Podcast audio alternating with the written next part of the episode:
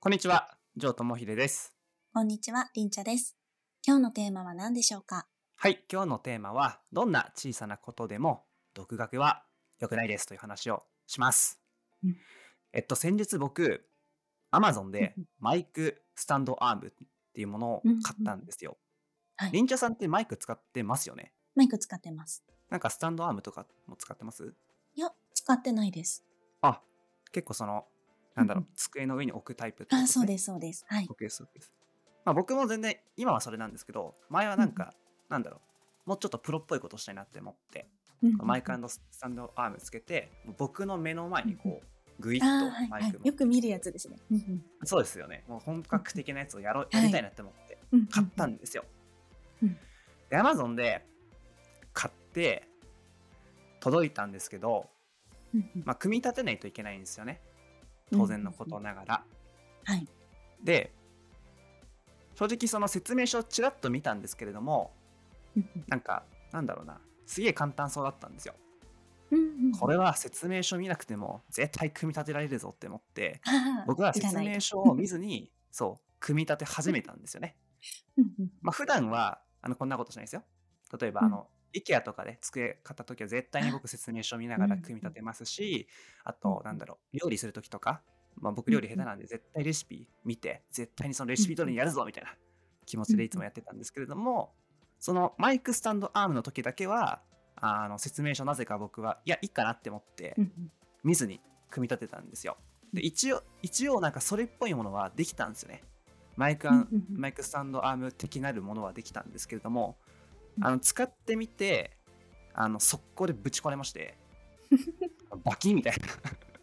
折れちゃったんですね。そう、そうなんですよ。あの、そうなんですよ。もうで、二度と修復不可能になったっていう事件がね、あの本当についこの間ありました。なので僕はもうそこからマイクスタンドアームをちょっと使うことはもうやめて、おとなしく、なんか机の上にマイクを置こうって思ってはいやってくるんですけどうん、まあ、そこから学べることとしてはですね、まあ、どんなに、あれですよね、些細なことでも、うんまずは説明書とか、その教えられた通りうんにうん。守るのがやっぱ大事なんだなっていうことをすごくね、しみじみとうん痛感しました。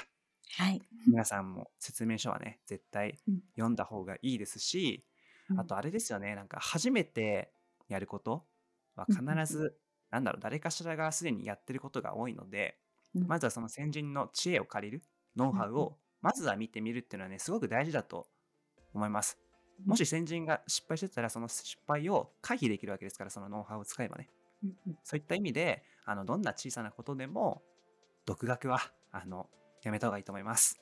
ぜひ、ノウハウに沿ってやってみてください。はい、そんなとこでしょうか。何か質問はありますか？はい、大丈夫です。はい、以上です。はい、最後にお知らせさせてください。概要欄にある URL から、ジョーのメルマガに登録できます。メルマガでは、個人起業家やこれから稼ぎたい副業初心者に役立つマーケティングノウハウをお届けします。しかも、今だけメルマガ登録してくれた方には、7つの特典をプレゼントします。1つ目、コンテンツ販売7ステップロードマップ。2つ目、コンテンツ販売を自動化させる仕組みの作り方動画講義全14レクチャー。3つ目、コンテンツ販売を自動化させる仕組みの作り方図解スライド全573枚。4つ目、自分の中にある売れるコンテンツの発掘法電子書籍3万文字以上。5つ目、自分の中にある売れるコンテンツ発掘法ワークシート9枚。6つ目、知識、情熱、経験をマネタイズする初めの一歩セミナー動画講義全23レクチャー。7つ目、ジョー智秀との60分間1対1の個別相談無料招待券。以上7つの特典を今日メルマガ登録した方には全て無料で差し上げます。今すぐ概要欄にある URL をクリックしてメルマガ登録してください。